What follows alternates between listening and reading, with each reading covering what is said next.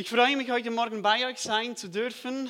Ähm, ihr werdet es sehr rasch merken, ich komme aus der Schweiz. Ich gebe mir Mühe, dass ihr mich versteht.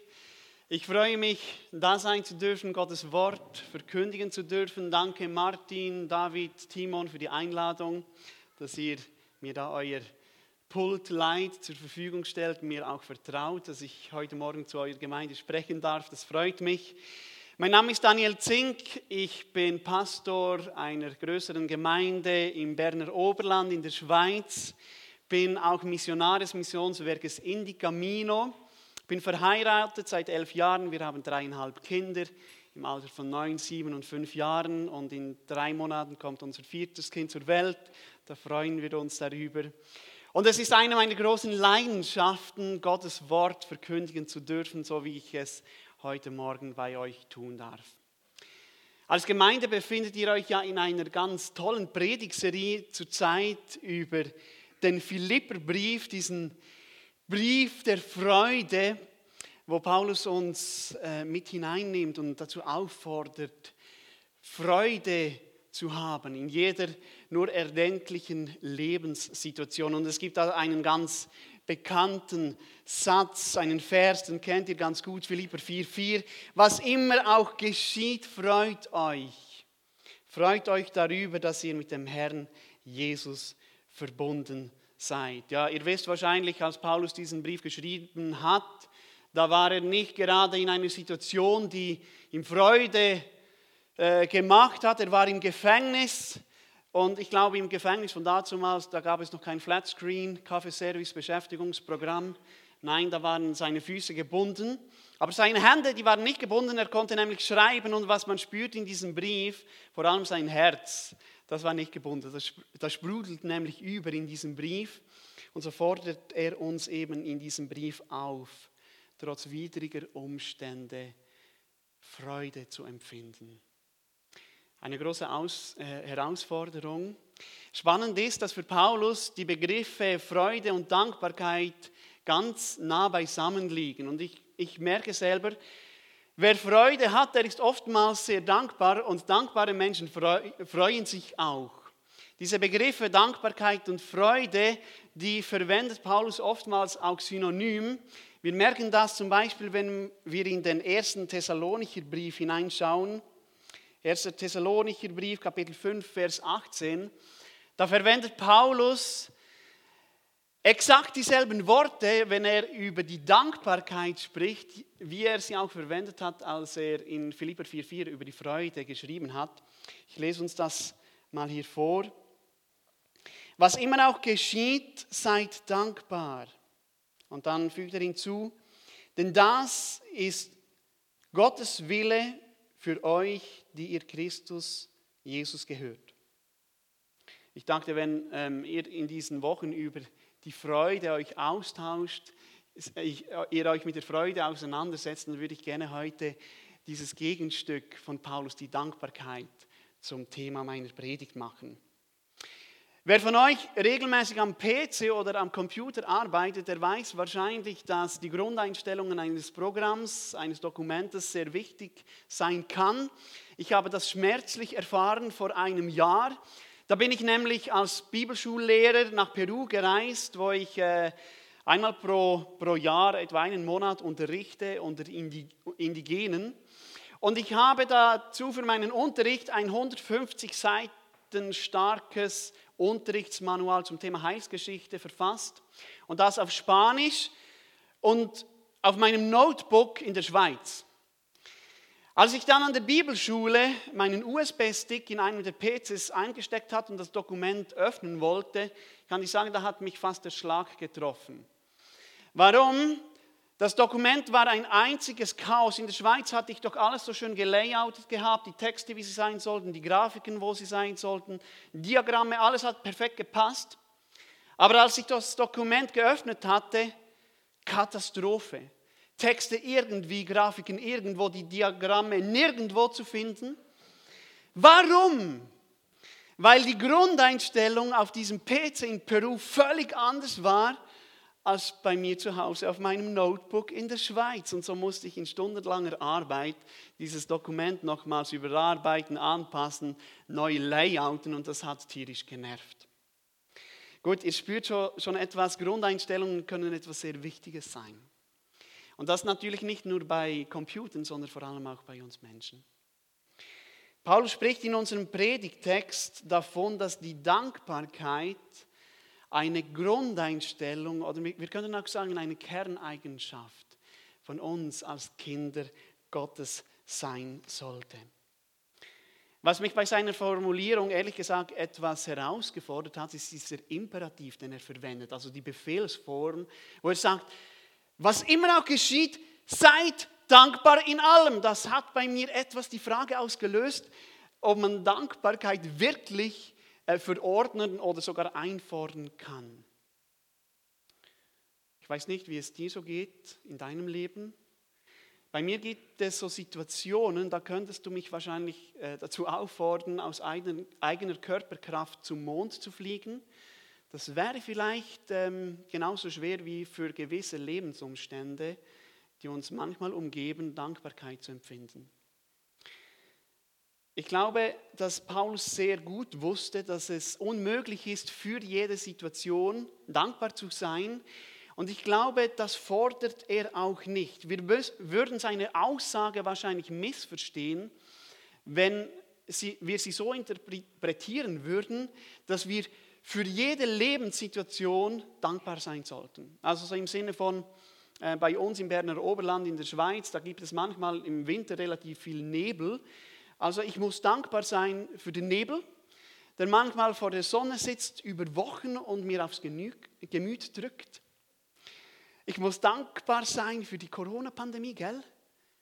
welche die Gesellschaft ähm, auseinandertreibt, Freundschaften, Beziehungen vor eine Zerreißprobe stellt, in der ich vielleicht den Job verloren habe oder vielleicht noch verlieren werde. Dankbar muss ich sein für diese Pandemie. Ihr lieben Frauen, ich muss dankbar sein, wenn ich eine Fehlgeburt hatte. Ich muss dankbar sein, wenn ich glücklich verliebt bin. Das ist so ein schönes Gefühl, gell? Ähm, sie oder er aber nichts von mir wissen will. Versteht ihr? Ich glaube, dass ein solcher Dankbarkeitsanspruch der Bibel völlig widersprechen würde. Gott fordert uns ja in seinem Wort immer wieder dazu auf, vor ihm ehrlich zu sein, vor allem, vor allem in den Psalmen, ihm nichts vorzumachen mit unseren Gefühlen, mit unseren Empfindungen, mit unserem Frust, mit, da, mit dem, was uns beschäftigt, immer wieder vor ihm zu kommen und ungeheuchelt alles vor ihm auszuschütten. Gott möchte nicht, dass wir eine fromme Show abziehen, einfach mit einem Lächeln auf, auf dem Gesicht durch unseren Alltag gehen, auch wenn unser Herz vielleicht versteinert ist. Es geht Gott und ich glaube, es geht auch Paulus um eine Grundeinstellung, um eine innere Haltung, wie wir dem Leben begegnen und wie wir mit verschiedenen Lebenssituationen auch umgehen. Wir sollen nicht für alles dankbar sein, aber ich glaube, dass wir in jeder Lebenslage eine dankbare Grundeinstellung behalten sollten. Heute Morgen möchte ich keine theologische oder theoretische Abhandlung zu diesem Thema Dankbarkeit machen, aber was ich gerne machen möchte, ist mit euch ganz praktisch anschauen, was uns denn zu einer dankbaren Lebenshaltung verhelfen kann, was unsere Dankbarkeit fördern könnte und was auch unsere Dankbarkeit ersticken kann. Und wenn es schon praktisch sein soll, dann brauche ich eben auch eure Hilfe heute Morgen. Ich möchte bitten, dass sich drei Personen von euch jetzt ganz spontan melden, zu mir nach vorne kommen, sich hier auf die Stühle setzen. Und ich möchte euch schon verraten, ihr müsst nichts tun, wirklich. Keine Fragen beantworten, kein Statement abgeben, aber was ihr dürft, ist euch von mir heute Morgen beschenken lassen. Also, wer ist mutig? Wer kommt zu mir nach vorne? Bitte nicht alle auf einmal. Drei mutige Personen, keine Fragen beantworten. Ja, einfach nach vorne kommen, euch hinsetzen und euch beschenken lassen. Danke, Tabea. Noch eine dritte mutige Person. Ja, super. Danke viel, vielmals. Also, wir haben hier drei mutige Personen. Natürlich möchte ich euch jetzt auch beschenken. Ihr bekommt von mir ein kleines Geschenk, aber wartet, es gibt eine kleine Regel. Ihr dürft euer Geschenk jetzt gleich auf, auspacken, aber wichtig ist, ihr dürft dieses Geschenk niemandem zeigen, okay? Also ihr dürft die Tüte öffnen, reinschauen, aber ja nicht hervornehmen. Einfach nur reinschauen. Und es ist wirklich ein Geschenk, also das gehört, gehört euch. Ihr dürft das dann mit nach Hause nehmen. Schaut da mal rein. Habt ihr es gesehen? Schön, gell? Also schaut mal, man kommt in den Gottesdienst nicht unbedingt mit der Erwartungshaltung, dass man am Schluss mit einem Geschenk nach Hause geht.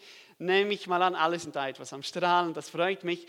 Ähm, es, es gibt ja so einen Unterschied zwischen einem Gottesdienst und einem Geburtstag. Also beim Geburtstag, da rechnet man ja fast damit, dass man ein Geschenk bekommt, oder? Ihr habt nicht Geburtstag? Gut, schön. Sonst wäre es jetzt so schwierig geworden von der Predigt her. Also, am Geburtstag, da rechnet man damit, dass man beschenkt wird. Das ist fast eine Selbstverständlichkeit, aber nicht so im Gottesdienst. Das ist mein erster Punkt, den ich heute Morgen nennen möchte. Das Bewusstsein, dass ich beschenkt bin, das fördert meine Dankbarkeit, aber die Selbstverständlichkeit kann sie ersticken. Vielleicht kennt ihr dieses äh, alte Tisch- oder Kindergebet. Alle guten Gaben, alles, was wir haben, kommt, oh Gott, von dir. Wir danken dir dafür. Liebe Gemeinde, ich empfinde es als eine der großen Krankheiten in unserer westlichen Welt, dass wir vergessen haben, dass alles, was wir sind, alles, was wir haben, alles, was uns umgibt, ein unverdientes Geschenk der Gnade und Güte Gottes ist. Dass nichts davon selbstverständlich ist. Wisst ihr, die Medien, die Wissenschaft, die wollen uns glaubend machen, dass durch entsprechende Leistung, durch Know-how, durch Anstrengung wir uns Wohlstand und Lebensglück selber erarbeiten können. Aber wenn wir Gottes Wort aufschlagen, wenn wir die Bibel aufschlagen, dann spüren wir eigentlich von der ersten Seite der Bibel an, dass das ein Trugschluss ist. Gott, er ist der Ursprung, er ist der Erhalter, er ist das Ziel von allem das ganze Leben, alles, was, was wir haben, alles, was, was wir besitzen, alles hat Geschenkcharakter. Es ist uns von Gott gegeben, es ist uns von ihm zur Verfügung gestellt. Gott hat das Sichtbare, er hat das, das Unsichtbare geschaffen, inklusive uns Menschen. Er hat uns als Krone der Schöpfung über seine Schöpfung eingesetzt. Wir dürfen seine Schöpfung genießen. Es ist alles ein Geschenk. Und innerhalb dieser Schöpfung da ist die Bibel sehr klar, sind wir vom ersten bis zum letzten Atemzug von der Güte und Gnade Gottes abhängig. Elihu macht das dem leidenden Hiob sehr deutlich, wenn er ihm, ihn daran erinnert, dass wenn Gott seinen Geist, seinen Lebenssohn, seinen Ruach zu sich zurückziehen würde, das ganze Leben, alles, was existieren würde, die ganze Menschheit, wieder zu Staub werden würde. Hiob 34, 14 bis 50. Wir können sagen, Du und ich, wir werden alle tot. Wir werden tot, wenn Gott seinen Geist zu sich zurückziehen würde. Die ganze Menschheit, das Weltall, alles, was existiert, es würde in nichts, 0, nichts in sich zusammenfallen, wenn Gott seinen gnädigen Arm zurückziehen würde. Nein, ich glaube, wir haben unsere Zukunft, wir haben äh, diese Welt nicht im Griff, so wie es Medien, wie es Wissenschaft uns gerne verkaufen wollen. Alles ist uns von Gott geschenkt. Wir dürfen es verwalten, wir dürfen uns daran freuen, aber es ist ein Geschenk Gottes. Ich glaube, wer sein Leben, sein Hab und Gut, alles, was er ist, alles, was er hat, alles, was ihn umgibt, als Selbstverständlichkeit wahrnimmt, der steht in Gefahr, stolz zu werden. Weißt du, was das Problem von stolzen Menschen ist? dass sie sich alles selber zuschreiben und glauben, dass sie sich alles selbst zu verdanken haben und sie sich nicht mehr als Beschenkte wissen. Wer aber sein Leben, sein Haus, Die Spaghetti auf dem Teller, die Blume am Wegrand, seinen Job, die Familie, die, die Wärme, die der Ehepartner ausspendet, die Kinder. Wer alles, was er hat, alles, was er ist, alles, was ihn ausmacht, alles, was ihn umgibt, als unverdientes Geschenk der Gnade Gottes sieht. Ich glaube, der, der weiß sich im Überfluss, wie auch mit e, eng geschnalltem Gürtel im Leben, sehr beschenkt, weil er weiß, alles, was er hat, ist unverdient. Also das Bewusstsein, dass ich beschenkt bin, das fördert meine Dankbarkeit, die Selbstverständlich, aber Selbstverständlichkeit kann sie ersticken. Jetzt dürfen Sie drei eure Geschenke wieder hervornehmen ähm, und sie uns zeigen. Mal schauen, was ihr erhalten habt. Packt sie mal aus, zeigt uns, was ihr heute Morgen mit nach Hause nehmen dürft.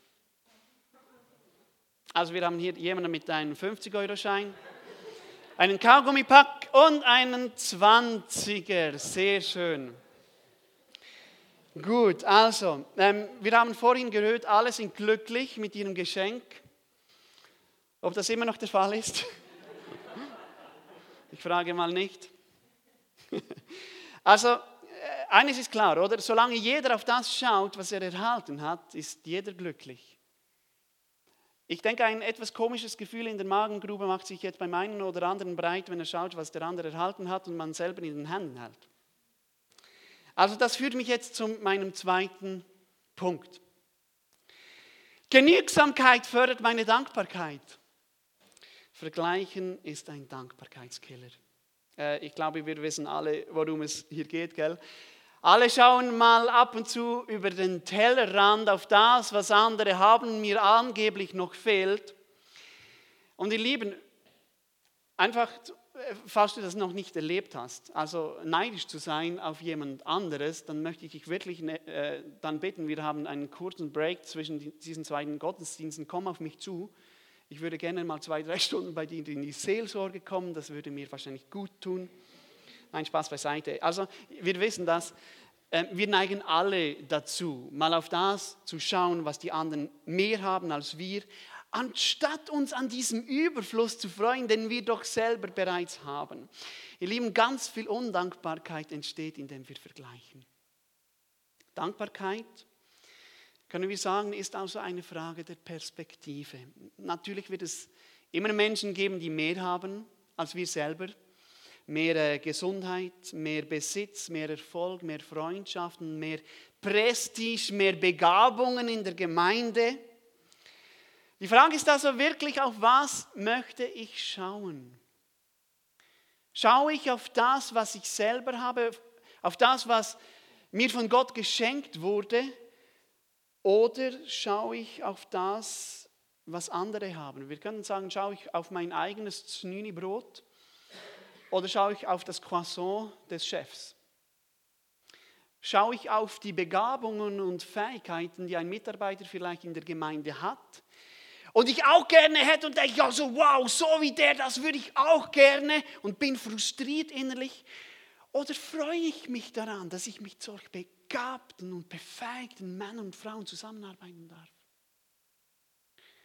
Schaue ich auf das neue Haus, das sich ein Familienmitglied gekauft oder gebaut hat?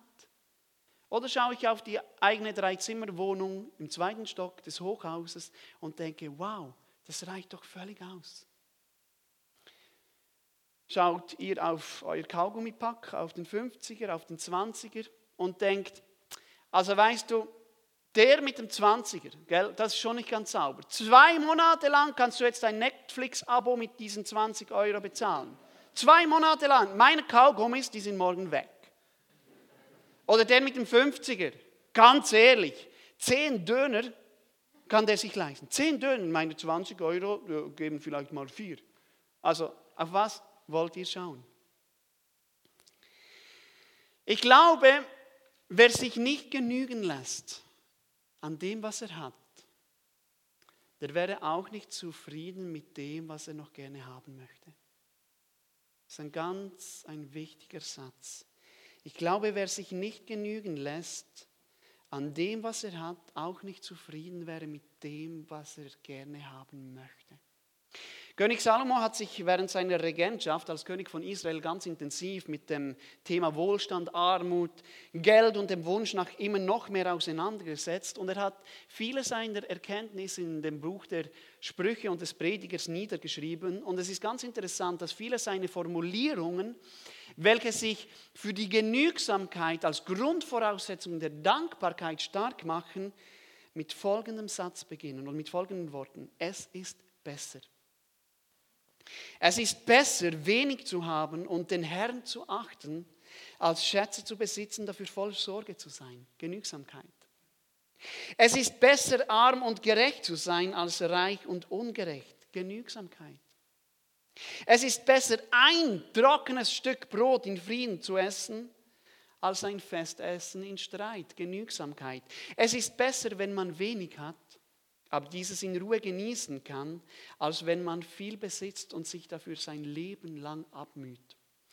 Und zusammenfassend schreibt dann Salomo in den Kapiteln 5 und 6 des Predigerbuches, wer am Besitz hängt, wird nie genug kriegen. Und wer den Wohlstand liebt, der wird immer von der Gier nach mehr getrieben werden. Das ist doch alles so sinnlos. Es ist deshalb besser, du bist mit dem zufrieden, was du hast, als wenn du immer nach noch mehr Dingen verlangst. Liebe Gemeinde, ich möchte an dieser Stelle eine ganz kurze Klammer auftun zum Thema Gier und dem Verlangen noch, nach immer noch mehr. Ihr Lieben, Hab und Gut, Besitz sättigen deine und meine Seele nicht. Deine Seele wird nicht satt werden an dem, was du dir kaufst und leistest. Deine Seele wird immer mehr verlangen. Im Hebräischen wird das Wort Nefesh für unsere Seele verwendet. Nefesh kann übersetzt werden in Deutsch mit Schlund oder auch mit schwarzem Loch, so wie wir es aus dem Weltall vielleicht kennen. Kennst du, gell, das schwarze Loch, welches alle Materie in sich hineinsaugt, da kommt nichts mehr raus. Deine Seele ist ein Schlund, ist ein schwarzes Loch. Da kannst du reinfüllen, was und wie viel du willst. Sie wird alles verschlingen. Alles. Die Lehre wird aber nicht abnehmen. Unsere Nefesh wird immer nur mehr verlangen. Kennst du das? Du kaufst dir ein neues iPad. Cooles Teil. Super. Hast Freude dabei. Aber eine Woche nach dem Kauf ist die Freude über den Kauf bereits weg.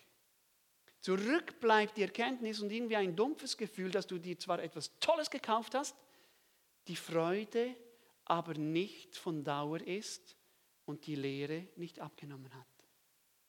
Unsere Seele, deine und meine Nefesh, sie lässt sich nicht durch etwas ausfüllen, was von dieser Welt kommt. Aber deine und meine Nefesh, ihr Lieben, deine und meine Seele, sie lässt sich zum Überfließen ausfüllen durch den, der die Fülle in Person ist, Jesus Christus. Nur Jesus Christus kann dein und meine Seele ausfüllen, denn in Christus Jesus lebt die ganze Fülle Gottes und ihr seid durch eure Einheit mit Christus damit erfüllt. Kolosser 2, Vers 10. Wir könnten sagen, die Fülle Gottes oder die Gesamtheit, die etwas auszufüllen vermag, ist allein in Jesus Christus und nur er kann deine Seele satt machen, nur er allein. Schau, wenn du in dir einen, diesen Wunsch verspürst, wie ich ihn verspüre, ein dankbarer Mensch zu sein, ein Mensch, der versöhnt ist mit dem, was er hat, und nicht immer nach links und rechts schauen muss, auf das, was andere haben und ich vielleicht weniger habe. Wenn du ein Mensch werden willst, der eine gesättigte, ausgefüllte Seele hat, dann brauchst du Jesus. Dann brauchst du diesen Jesus, der deine Seele auszufüllen vermag. Dann brauchen wir diese Fülle Gottes, damit wir unsere Seele nicht mit weltlichen Gütern füllen müssen, von denen wir eh immer zu wenig haben werden. Schaut, dankbare Menschen, dankbare Menschen sind immer auch von Gott erfüllte Menschen.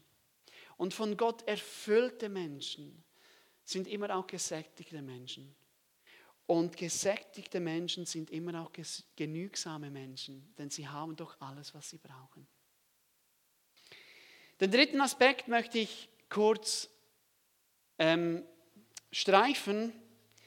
Ich bin zutiefst davon überzeugt, dass unsere Dankbarkeit ganz fest oder nah ein, einhergeht mit unserer Ewigkeitsperspektive.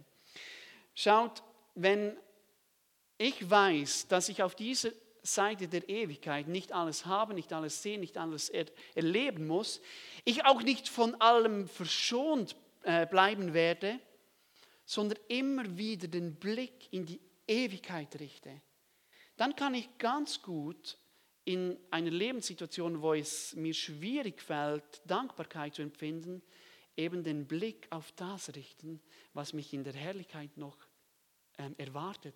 Dankbare Menschen richten ihren Blick nicht nur auf das, was gerade äh, um sie herum geschieht. Sie sehen nicht nur das, was vor Augen ist, sondern sie haben einen Blick in die Ewigkeit. Und ich glaube, dass wenn Paulus im Römerbrief Kapitel 8, Vers 18 sagt, unsere jetzigen Leiden, sie sind bedeutungslos im Vergleich zu der Herrlichkeit, die Gott für uns noch bereithält, dann will er damit sagen, dass erst durch die Brille der Ewigkeitsperspektive seine Aussage Dankbarkeit zu empfinden, in jeder Lebenslage wirklich zu verstehen ist und auch lebbar wird. Schau, wenn die Umstände, wie vielleicht jetzt in dieser Corona-Pandemie, noch so erdrückend sind, dass sie unsere Dankbarkeit zu ersticken drohen, ich glaube, die Ewigkeitsperspektive ist viel mehr als ein schwacher Trost. Sie hat Kraft. Ich merke, es ist für mich und mein Leben total heilsam, immer mal wieder innezuhalten, mich hinzusetzen und mir bewusst vor Augen zu führen, dass das, was jetzt um mich tobt, dass das einmal vergehen wird. Aber was Jesus Christus in mir getan hat, dass er mich erlöst hat, dass er mich herausgerissen hat aus den Klauen von Satan, dass er mich gerecht gesprochen hat von meinem himmlischen Vater, dass mich eine Ewigkeit in Herrlichkeit beim Vater im Himmel erwarten, das hat Kraft. Und ich glaube, so verschiebt sich eben auch der Fokus und der Pers die, die Perspektive, sodass wir definitiv nicht für alles dankbar sein müssen, aber dass wir in jeder Lebenslage eine dankbare Haltung einnehmen dürfen. Ich möchte den letzten vierten praktischen Aspekt noch nennen, der unsere Dankbarkeit fördern kann. Es ist die Möglichkeit zu teilen, weiterzugeben, andere zu beschenken. Großzügigkeit mehrt nämlich die Dankbarkeit, Gier kann sie hindern. Der überreiche Salomo hat dieses Prinzip verstanden, wenn er in den Sprüchen schreibt, wer großzügig gibt, der wird selber immer reicher, wer aber sparsamer ist, als er sein sollte, der wird immer ärmer dabei. Was das bedeutet, das machen wir jetzt ähm, nochmals ganz praktisch. Wer hat die 50er, den 50er-Euro-Schein erhalten? Ähm, schau, mit diesen 50 Euro, da kannst du ja jetzt hm, nach Hause gehen, dir etwas kaufen, dir etwas leisten, das hättest du dir vielleicht nicht gegönnt. Das ist toll, gell? Ich, ich, ich möchte jetzt aber trotzdem bitten, dass du mir diesen 50 zurückgibst. Entschuldigung. Ich möchte diese 50 Euro nämlich jetzt gerne in 5 10-Euro-Scheine umtauschen. Hier, das sind 5 10-Euro-Scheine. Der Wert bleibt derselbe, du hast immer noch 50 Euro, du darfst damit nach Hause gehen. Was würde geschehen, wenn du dich entscheiden würdest, nach dem Gottesdienst einer Person hier im Gottesdienstsaal ein 10-Euro-Schein zu verschenken?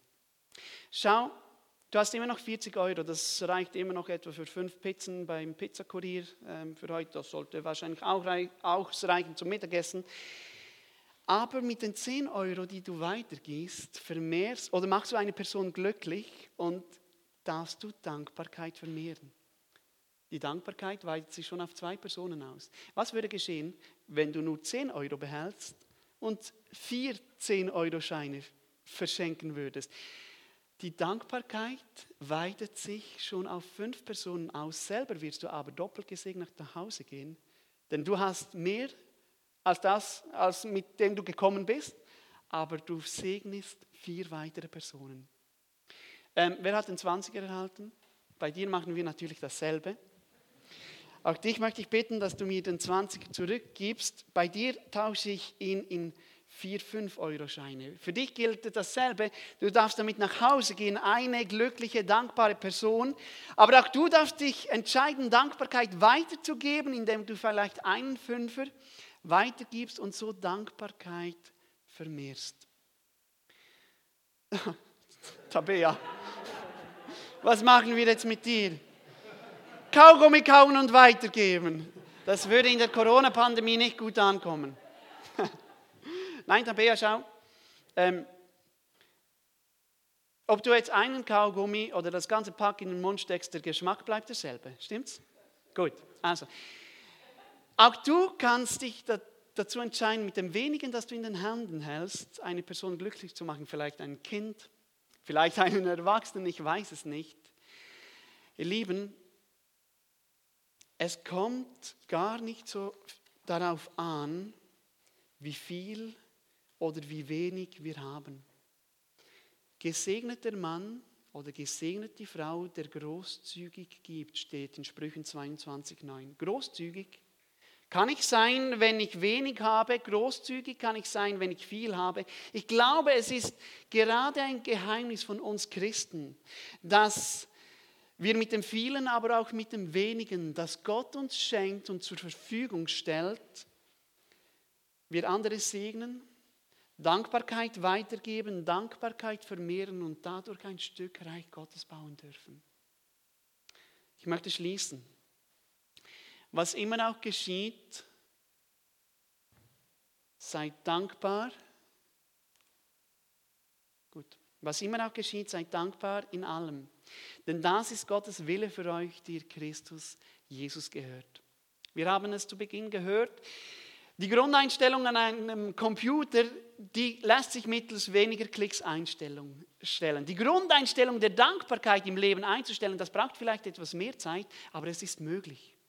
Es ist möglich, indem wir unser, unser Denken, unseren Blick von Gott verändern lassen, so wie es in Römer 12,2 heißt. Indem wir uns als Beschenkte wissen, indem wir uns von Gott füllen lassen und dadurch genügsam werden indem wir in allem, was uns geschieht, die Brille der Ewigkeit aufgesetzt haben und eben indem wir dankbar weitergeben von dem, was uns geschenkt ist. Amen.